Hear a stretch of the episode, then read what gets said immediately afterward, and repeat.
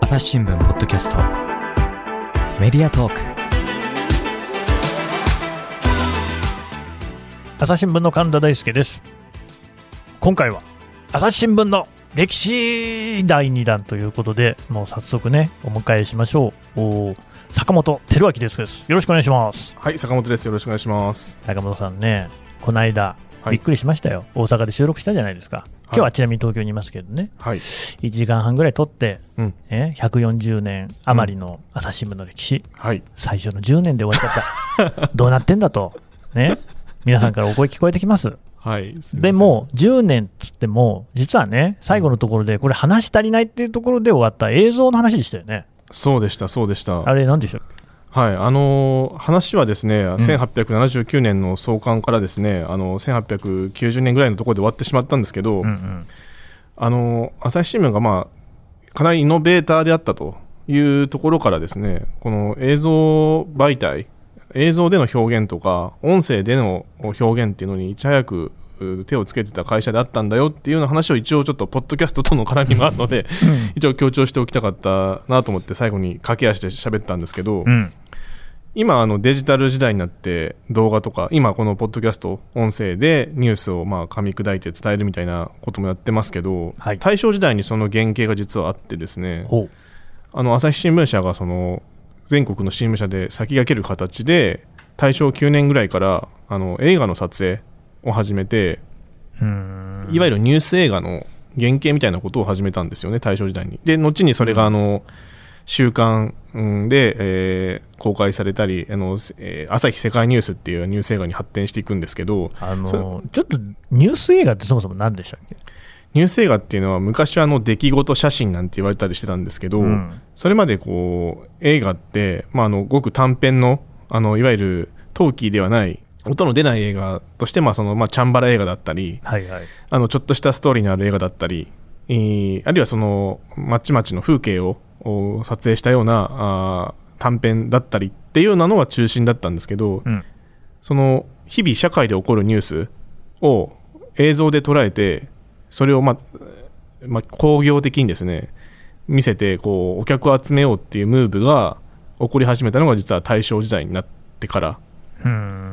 ん、でやっぱこう活字でやっぱニュースは読むもの見るものだったのが、うんまあ、ビジュアルであの写真のまあ印刷技術がまあ新聞社で発達してきたっていうところとも表則を合わせてるんですけうど、んうん動く映像でニュースを見たいっていうニーズが少しずつ起こり始めてるその矢先をまあすくい取る形でうん、あのーまあ、といっても当時の映画の撮影ってまあ活動写真と言われてた時代ですからおー設備も相当大掛かりなもので金もかかったと思うんですけどそうでしょうね、それにまあ手をつけたとうん、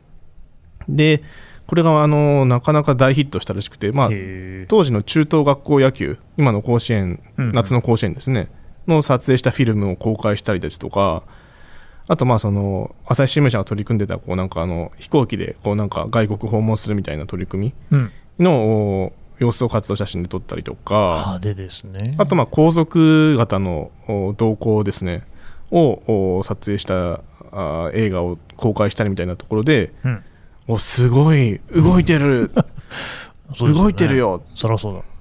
でやっぱりその野球とかもですね、その打って走って、うんうん、わ、動いてる。たったったった、そうです、ねあのそれまではやっぱりそのそういうスポーツの報道とかあるいは皇族の動向とかも、うんやっぱりこう写真とかを見て、まあ、想像するしかなかったんですよねそりゃそうですよ。それがやっぱごく映像で撮れた時のやっぱ衝撃うーん度合いあの本当にねなんということはないごく短編の打って走って守ってっていうだけうの、ん例えば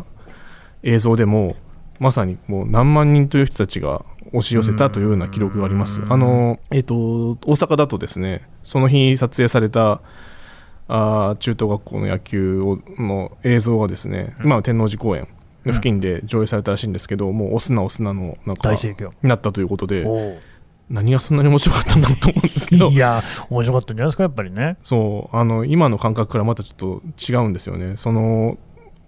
動く映像っていうものがやっぱりこう見られる、うんしかもその日撮ったものがそのね直後に見れるっていうのは大変なことでそれはだってあの力道山のね街頭テレビなんかよりもはるかに前なわけでしょそうですそうですそうです、うん写真が動くってこと自体がまだ驚きを持って見られてた時代でもありますしでしょうね。は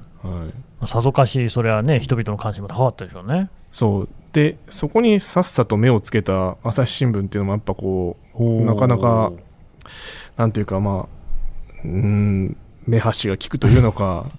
まそれはあ他の新聞社よりも早かったんですか金の匂いに敏感という のかそこ言わなくてもいいじゃない ですか。僕の質問を遮ってでも言う。い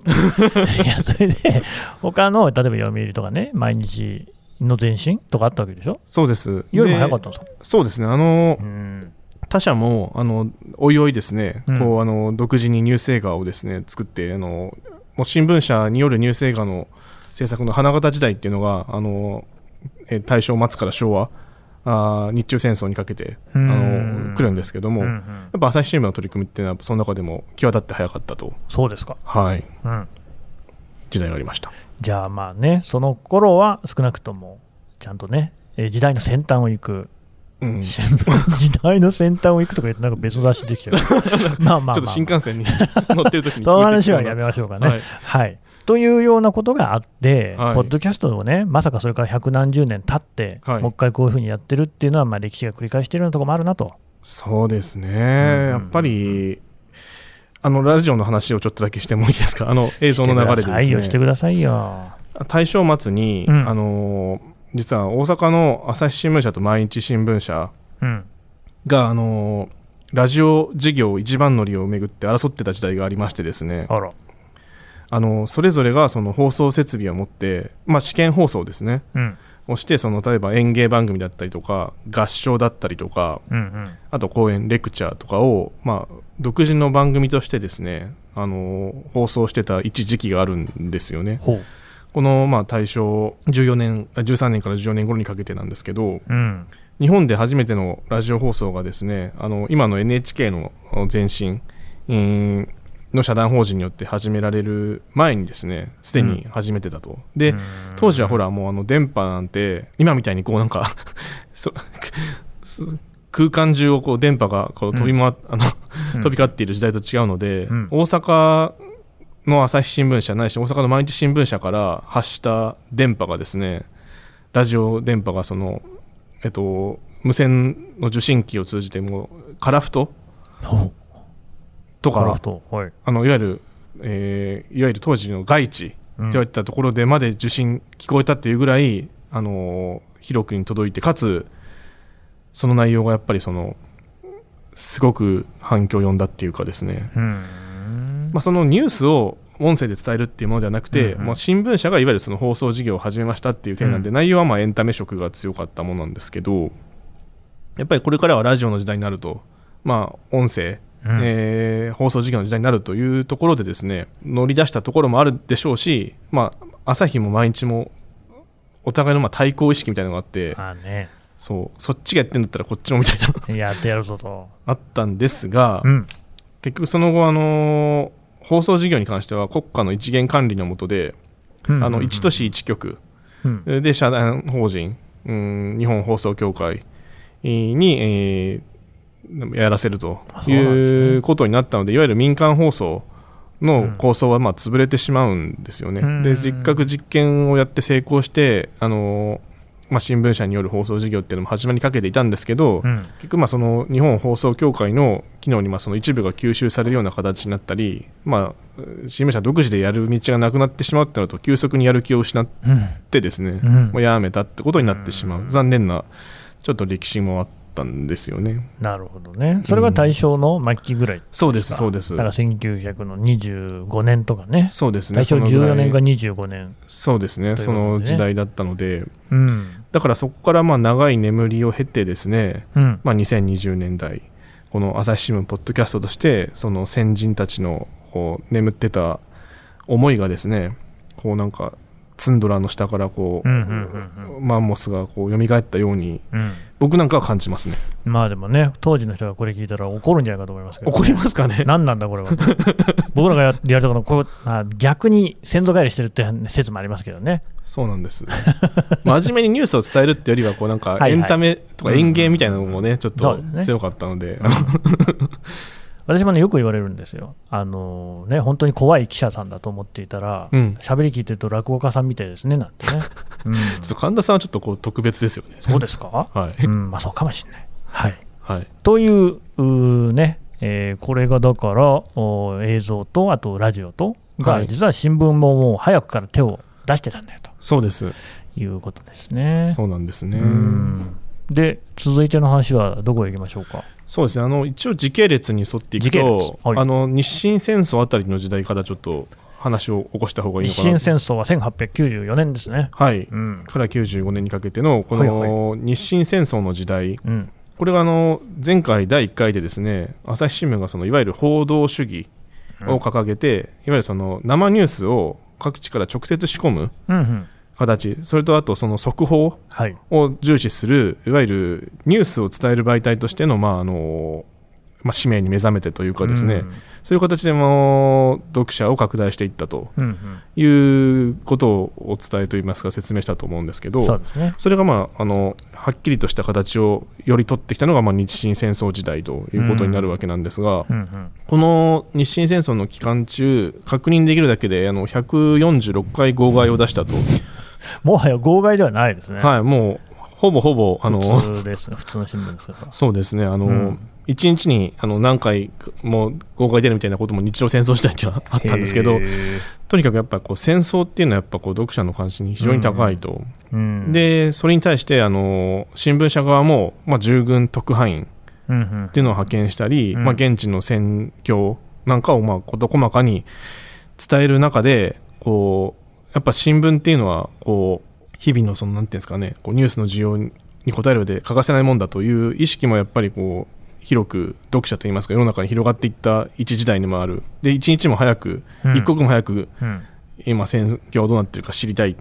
ていう、うんうんまうんあ、関心にも支えられて、ここでやっぱり大きく部数を伸ばしたと。うん、号外ってのはやっぱ当時から無料で配ってたんですかね。そうですね基本的にはおーじゃあもう儲けを度外視でやっぱり大きくね、ここで朝日新聞っていうものをアピールしようと。そうなんですでおー当時はやっぱりその速報の勝ち負けっていうのは号外によってやっぱ決まってたんで、うんなるほど。今例えばまあ新聞朝刊と夕刊があるじゃないですか、うんであの朝刊に載ってれば勝ち夕刊で追っかけたら負けみたいな、うんうんあの時代が長く続きましたけれど新も聞社だけがこだわってるルールがね。はい、でその頃は号外が1分早ければ2分早ければもう勝ちでなんか万歳を参照したみたいな ねへえ。そんなのこうなんか読者にとってはどこの社が1分早かったないな10分早かったなん関て係ない。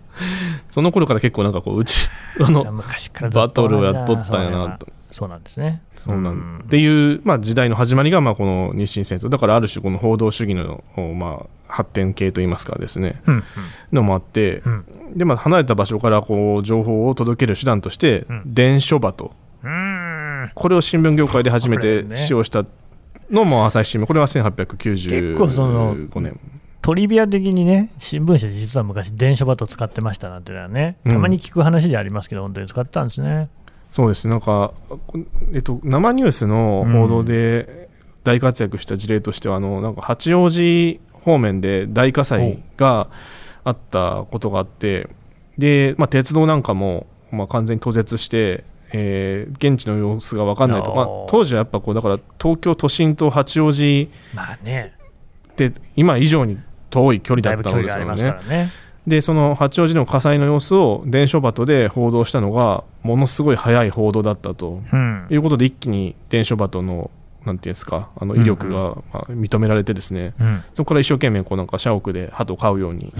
なったというような話もあります。そうらしいですね、はい、で、まあ、その後、1899年に電話ですね。おお、ついに来た。はい、東京と大阪間にまあ電話が開通をしましたよと、うんでこのお電話が開通した年に合わせて早速東京から大阪の朝日新聞に初めて電話で原稿を送るとそんなすぐやってたんですか、はい、もう新しいもの大好きな 本当朝ですね日新聞なんで、やや見境がないくらい好きですね。そうなんです、うん、で、電話で原稿を読み上げて受けると、うんうんへえ、これ、電報なんかよりもはるかにそうですね。たくさんの情報量を送れますから、うんうんただやっぱその電話代ってめちゃくちゃ高かったんで、当時は。ああ、でしょうね。すべてはそうはできない。うんうんで、まあだから、依然としてその電報に頼る部分もあれば、うんあのいわゆる原稿をお電車便あ電車便じゃない汽車便で送るみたいなこともうんやってはいたんですけれど本当に急ぐ原稿はまあ電話で送っていたと、うんで当時の紙面を見るとこれは電話で受け取った原稿ですってわざわざこうあの、うん注釈つけてアピールしてますねお金かかってんですよっていうようなことですかね。東京電話っていうあのほう一応なんかこうなんていうんですか見出しよりも大きなこうなんか、東京電話。はい、東京からかかってきた電話で受けたあ原稿ですよ、これ結構、あの後々まで残りました、なるほどね、はいうーんっていうぐらいでもやっぱり電話っていうのは当時は画期的だったし、はい売りになるぐらいのものだったとそうですいうことですね。今ではね現あの電話とかね普通、めったにね そうですね、逆にね、あんまかけなくなりましたね、電話ね。受けることもかけることもそんなになくなりましたよね本当なくなりましたね、今はね。会社のね、仕事なんかもですよ、メールとか、スラックとかね、SNS とかでね。そうだから電話かかってくるとよっぽど急ぎの案件か、そうですねなんか大事なことを忘れててなんかこう慌てて連絡取りたい時とかのツールとして使えることあるから、最近はなんか電話かかってくるとビビるみた いないや、そうなんですよ、坂本さん、たまに電話かけてきますよね。あの僕ちょっと昭和なんで気軽に電話してしまう、でもね、本当だから今の若い人には、あんまり電話しない方がいいのかななんて思いますよね。すっげえやっぱ若い人たちは電話するとびびっくりするっていうかお 何事ですかって感じになりますよはいねはいはいはいまあ、そうは言ってもね、記者の仕事だと、結構そういうこともあるじゃないですか、そうですね電話で隠すなんていうのはね、だからほとんどそうじゃない仕事の人たちとかね、うん使わないんだろうなと思います ね。電話のかけ方がわからないみたいなねう ーん、あるかもしれませんね。聞いたりしますけどでも当時はまあ最先端だったということでそうですね、はいはいまあ、100年以上前の話なんでね、はいうん1899年に電話を初めて使ったと。そうです、うん、でその、まあ、これとある種関わりがあるとも言えるんですけどほ翌1900年にあの、いわゆる地方版地域面の走りであるう、ほまあ、京都付録神戸付録今でいう京都版、をえー兵庫版う、うん、神戸版の発行を開始してその地域の即したニュースの発行っていうのも始めてましたよと、佐野さんね、今、付録っていう言葉聞いて、はいはいそういや、最近、付録って、あんまり、 僕はね、はいあのお目にかかってないなと思ったんですけど、まあまあ、あの雑誌なんかでよく、はい付録ってあるじゃないですか。はいはいねえーとそういう雑誌もありますよね、つまり例えばファッション誌とかで、そこにね、ついている付録を目当てに買ってもらうなんていう商法もね、あるやなしやって聞いてあますりけれまどすも、ねはいこの付録っていうのと、今おっしゃったね、京都付録、神戸付録っていうのは、うん同じ意味合いなんですか、近いと思いますうん、あのもちろんいわゆる本誌、えー新聞本体ではないけれど、うんうん京都の読者神戸の読者に、うんまあ、ある種サービスとして、うんうんその地域だけを、だけにね、えーそうです焦点を当てたニュースを載せた紙面をお届けしますよ、うんうんうんうん、よければ買ってねっていううん意味での付録ということだったと思いますてか逆にこっちが語源なんですかね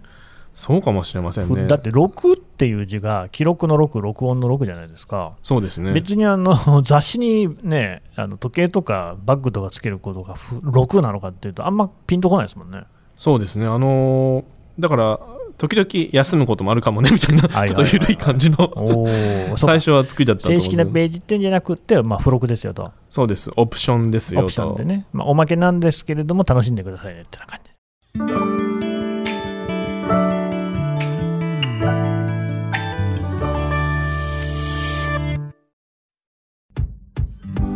難しいニュースもポッドキャストで解説を聞くとちょっと理解できるかも朝日新聞デジタルのコメントプラスって知ってるテレビでおなじみのコメンテーターや記者が記事の背景やその先について投稿しているよもっと深くもっとつながる朝日新聞はい余談なんですけど、ほこの付録っていう呼び名は結構あのその後々まで残ってですへねえ例えばあー京都版神戸版っていうふうに地方版の名前が、はいはいその土地の名前を冠したなんとか版っていうようになっても、うん付録付録って言い続ける人は結構いたらしくって本当ですかで昭和初期ぐらいのうん新聞記者のこうなんか思い出話とか読んでると、うん当時の支局長が今日の付録版は記事が薄いなとか言った りしし言たってることは変わんないですねそうそうそうでそれを言われると記者としてははいはい俺たちはおまけ記者かおでー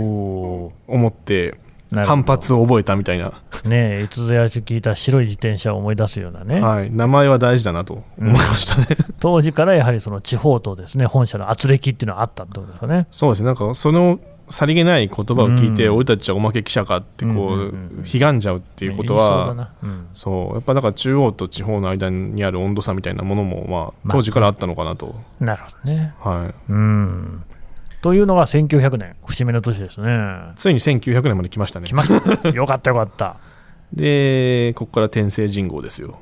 あまだ天聖人口ってなかったんですか天聖人号がうんできるのがあの1904年ですおやおやおや結構後ですね。あ日露戦争の前夜ぐらいの時期ですねあそうか覚えましたね年号をね1904年でね。そうなんです、うんだから日露戦争がいよいよ始まるっていうきな臭いうん時代のお第1号憲政人号だったので、うんそのロシアとの交渉がまあうまくいってないとうんで日本はあのなんていうんですかかつてのあの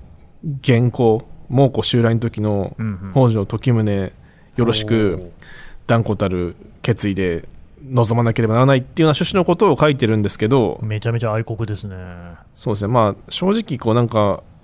書き出しがその日のお天気だったりとかですねうんその日のお天気からこう一気になんかロシア情勢の話に行ったりとか ですねまあ今読むとコラムとしてはちょっと相当なあの、まあ、当時はこれが名文って言われてたのかもしれないんですけどうんなんかちょっとこう肩にすごく力の入ったあのーコラムだなっていう感じが今読むとしま すねなんかよくわかんないですけど、天気からそういう話入ってくるんですか、はいうん確かねお正月明けたぐらいの、うんお第1回だったんですけどうんうん、お正月の天気は高校だったとほなんかこうなんて幸先のいいようなお天気であったう、なるほど。で幸先がいいといえばみたいな感じの あの話の進め方だつまりちょっと今原文を手元に持ってないんですけどそういえばロシアとのあの風向きは うん高校であるみたいうんうなんうんうん下手くそですね。そうですね今だったらちょっと あちょのっと読んでらんないです一から書き直してもらう感じかなと思うんですけ どうん、まあまあまあ、当時はね、そそうういうでこすとだったんでしょうね。なるほどね。う1904ん年。 4年ですねだって、ええーと最初に、えー朝日新聞が発行されたのが1879でしたっけねそうです。そうですということは25年後、そうですね結構経ってますよね。そうですねだからその間やっぱりその記者のカラーを出すコラムっていうのがうんもちろんないわけではなかったんですけど、うんうんまあ、こういう形でそのコラムを看板にしてこう売っていこうっていう感覚で始めたのかうんちょっと始まった時の経緯いまいちよく分かってないんですよねおー最初の第1回の筆者が誰かっていうのも実はあのはっきりしてないんですようん、あそうなんですか。諸説あってですね天聖人語師。そう天聖人初語代署名がないのでおーこの人じゃないかあの人じゃないかっていう説はいくつかあるようなんですけど、ほいほい。まあ、だからこの第1号書いた人は分からないとでもね、はいこれまでのね、はいお話にあったのが、はいそのデスク的なね、えーはい原稿を見る立場の人が、はいなんかこんなこうつまらない記事を書いてきたやつがいたけれども、最初はボツにしようと思ったが、まあうん読んで、読めるところもあるんで、載せてやるみたいなのが載ってたりしたじゃないですか。あえっと1879年の創刊後間もなくのい朝日新聞の記事ですね,、はいっていうところを見ると、その中にいる人、はい記者だか編集者だかっていうのが、そういうふうに紙面上に出てくるってこと自体は、超初期にはあったわけですよね。そうですねでも、その天聖人語みたいにこう自分の考え、オピニオンみたいなのを書くっていうのはあんまなかったんですか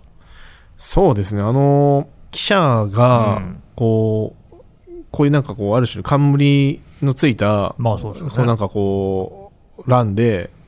自分の主観をっていうのはなかったですねあうんのちょこちょことあの単発であったのかもしれないんですけど、うんある種の続きものとしうて、ん、まあそうですね、毎日乗るはんい、でしこういょ、う形をっていうのはなかったと思いますねいわゆる報道記事じゃなくてコラムとしてっうんうん、ていうのはなかったですね最初から天聖人語って名前なんですかそうですへえ。なんか、で、毎日乗る。そうですあで一面はいあのいやえっとね、え2面ですね最初にあ二面はいあへーの最初に始まった時は2面でしたうんうん。で乗るページもあの時代ごとにこう変わっていくんあ、そうですか。ですけどうん。で時々こう乗ってない時期が急に あれあったどうしたんりですか あのわかんないです飽きたのかいやいや、飽きるとかじゃないでしょ。毎日出すから新聞じゃないんですか。時々こうなんかうんあの救済があったり、まあまあ、一人で帰ったんですかね。はい、あと、タイトルがうん。こうなんか変わったりとかですねえ、天聖人語っていうタイトルが、 「天聖人語」っていうのがですねなんかあの時々あのすいませんちょっとあの 今、うんあのどんなタイトルだかド忘れしたんですけど、まあまあまいつかなんかあの適当なタイトルに変わってあうんあとそれこそ戦時中は新夫婦神風の歌みたいな感じのなんかこう戦時色あふれるタイトルになったりへえそうなんです東人西人ってなんかこう東の人西の人っていうなんかこう全く 何の魅力もないあのタイトルになってた時代もありました。何の魅力もないとか言わないでくださいよはい、もしそれをね天聖人語ってね、はい考えに考えたまあ確かタにイねトルであるはずなのに、うんなんかこうどうでもいい なんかえその天聖人語はなんで天聖人語っていうのかっていうのは説明あったんですかないですいきなり天聖人語っつってねそうですそれで当時の人は分かったんですかねうんなんか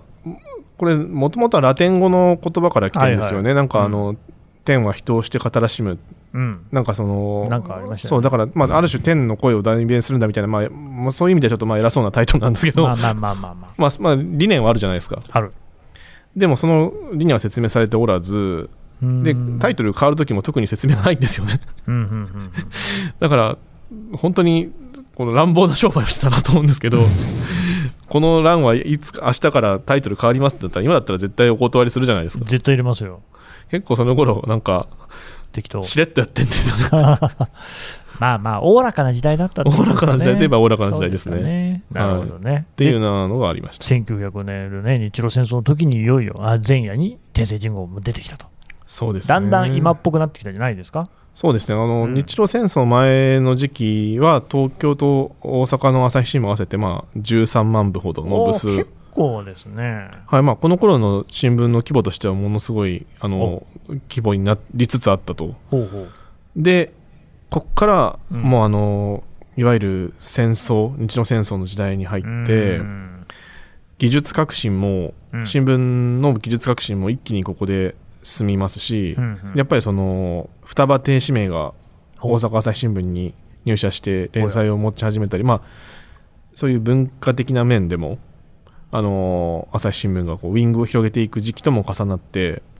まあ、だそういう意味ではだからその大きな発展期を迎えるわけなんですよね新聞としては。あの双葉亭指名ってね、はいまあ、サッカー有名な人ですよね、はい、えーっと朝日新聞で何やってたんですか記者朝日新聞であのまあ文芸評論みたいなことやってましたね。へえあそうなんですかはい、であの特派員としてあの海外に出たりもおしてですね、なんとはい、で最後もなんかその海外のお出張先から帰ってくるう船の中でなんかの亡くなったという、確かそうだったと思いますね、そうなんですね、はい、なん1909年に亡くなってますねうーんいやなんかあの、えーそれこそ歴史の教科書とかにもね名前の出てくる有名な作家じゃないですかそうですそうですそうですが朝日新聞にいたっていうねそうなんこれです引よっ張ってきたんでしょうねそうですねだからもともとなんか外交官志望だったということなんですけど、ほうほまあ、あの小説の世界で、まああのおなまあ、台頭してですねう、うんよく名前を知られるようになってうんであのあと何だったかなえっと官僚をやってた経験もあるんですかねへーであの、おまあ、ロシア語にも通じてるというようなところであの新聞社としてはだからその海外事情にも詳しい、確かにね、はい、という部分とあとまあ小説も書けるとうん、いう部分で小説も書ける、はい、はいもう多分そ随分のあらゆるそのなだからマルチなああ、マルチ編集者違うなあーマルチ編集者じゃない小説家だからマルチ小説家編集者みたいな感じで何言ってるか分かんない ですけどなんですマけルチどメディアクリエイターですよねそうそうそう、ねとして迎えたというところがありますのでなるほどあの朝日新聞でその,、えーと「その面影」とかあの「平凡」といったようなタイトルのあの小説をですうねんあの書いて、まあ、かなり大好評であると。あそうですかはい、で、同時にその頃外の雑誌にも結構なんか文芸評論みたいなこととか、うんうんまあ、エッセイみたいなことを書いたりほうもしててうん結構だからおおらかにこうなんか社会活動も、まあ、これほどの大作家なんでですねそうですねうんまあ、認めたようなところもあって、うんうんで、まあ、ロシア特派員として、えっと、1908年うんに、まあ、ロシアに渡り、うんうんとロシア特派員として、まあ、あの頑張ってたんですけど、ほうまあ、ちょっと現地でちょっと体調を崩して、あらえっと、日本に帰ってくる途中に亡くなったとうーんいうようなふうに、はい、言われています。なるほどね。でもなんとなく当時の空気感が伝わるものがありますよね。そうですね。やっぱりこうやって作家だし、その外交官だったんですかね、なんかそういうその、まあ、言ってみればですよ、はいインテリの粋みたいな人じゃないですか、はいそういう人をこう新聞社が雇えていたっていうようなね、時代なのかなっていう。そうですね、まあ、夏目漱石も朝日新聞にたあのうん迎えられてたのもこの明治の時代ですし、うんうんやっぱだからそのこういうそのある種なんていうんですかね売れっ子作家とか、はいはいはいはい。あのマルチな才能を持った人たちを、うんまあ新聞社の社員として、うんまあ、ある種囲い込むうんうん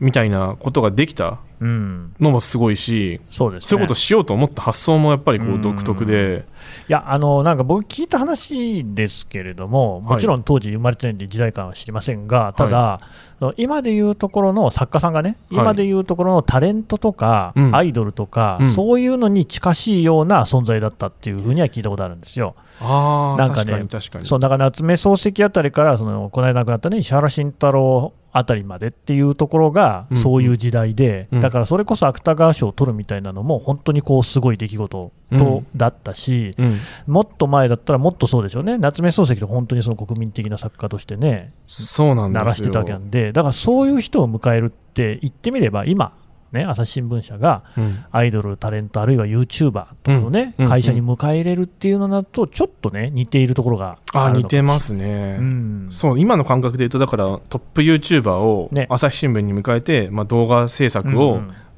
まあ、委ねるみたいな、そういうことですよね。そんな感じかもしれないです、うんやればいいのに。やればいいの にってまあそうままあうんあのけどういう人なのかにもよるんでしょうけれども、うんおそらくはね、やっぱり作家さん、小説を書くような方っていうのは、うん新聞社とのすごく親和性が高いんだろうなとは思いますよね、そうですね基本テキストの世界だし、まあ、言ってもね、その教養であるとか、そういうことも必要な仕事なのかなというところでいうとね。そうですねだから連載小説っていうのがやっぱりものすごいあのうん人気を博した時代でもあるし、うんうんうん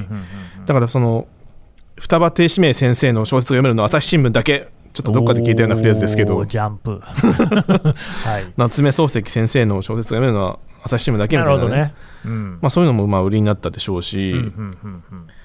でもまあ大胆ですよねそのいやーそうですねうん、今で言ったらまあその例えばねその YouTuber をこう迎え入れるだけの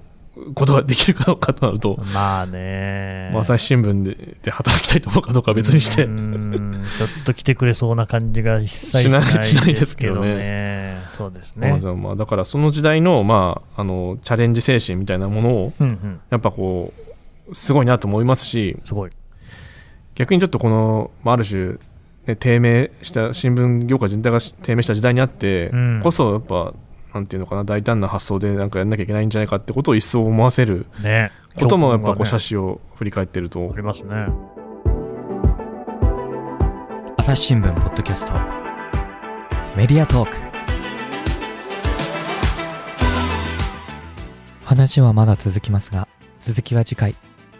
この番組へのご意見ご感想も募集しております概要欄のフォームからどしどしお送りください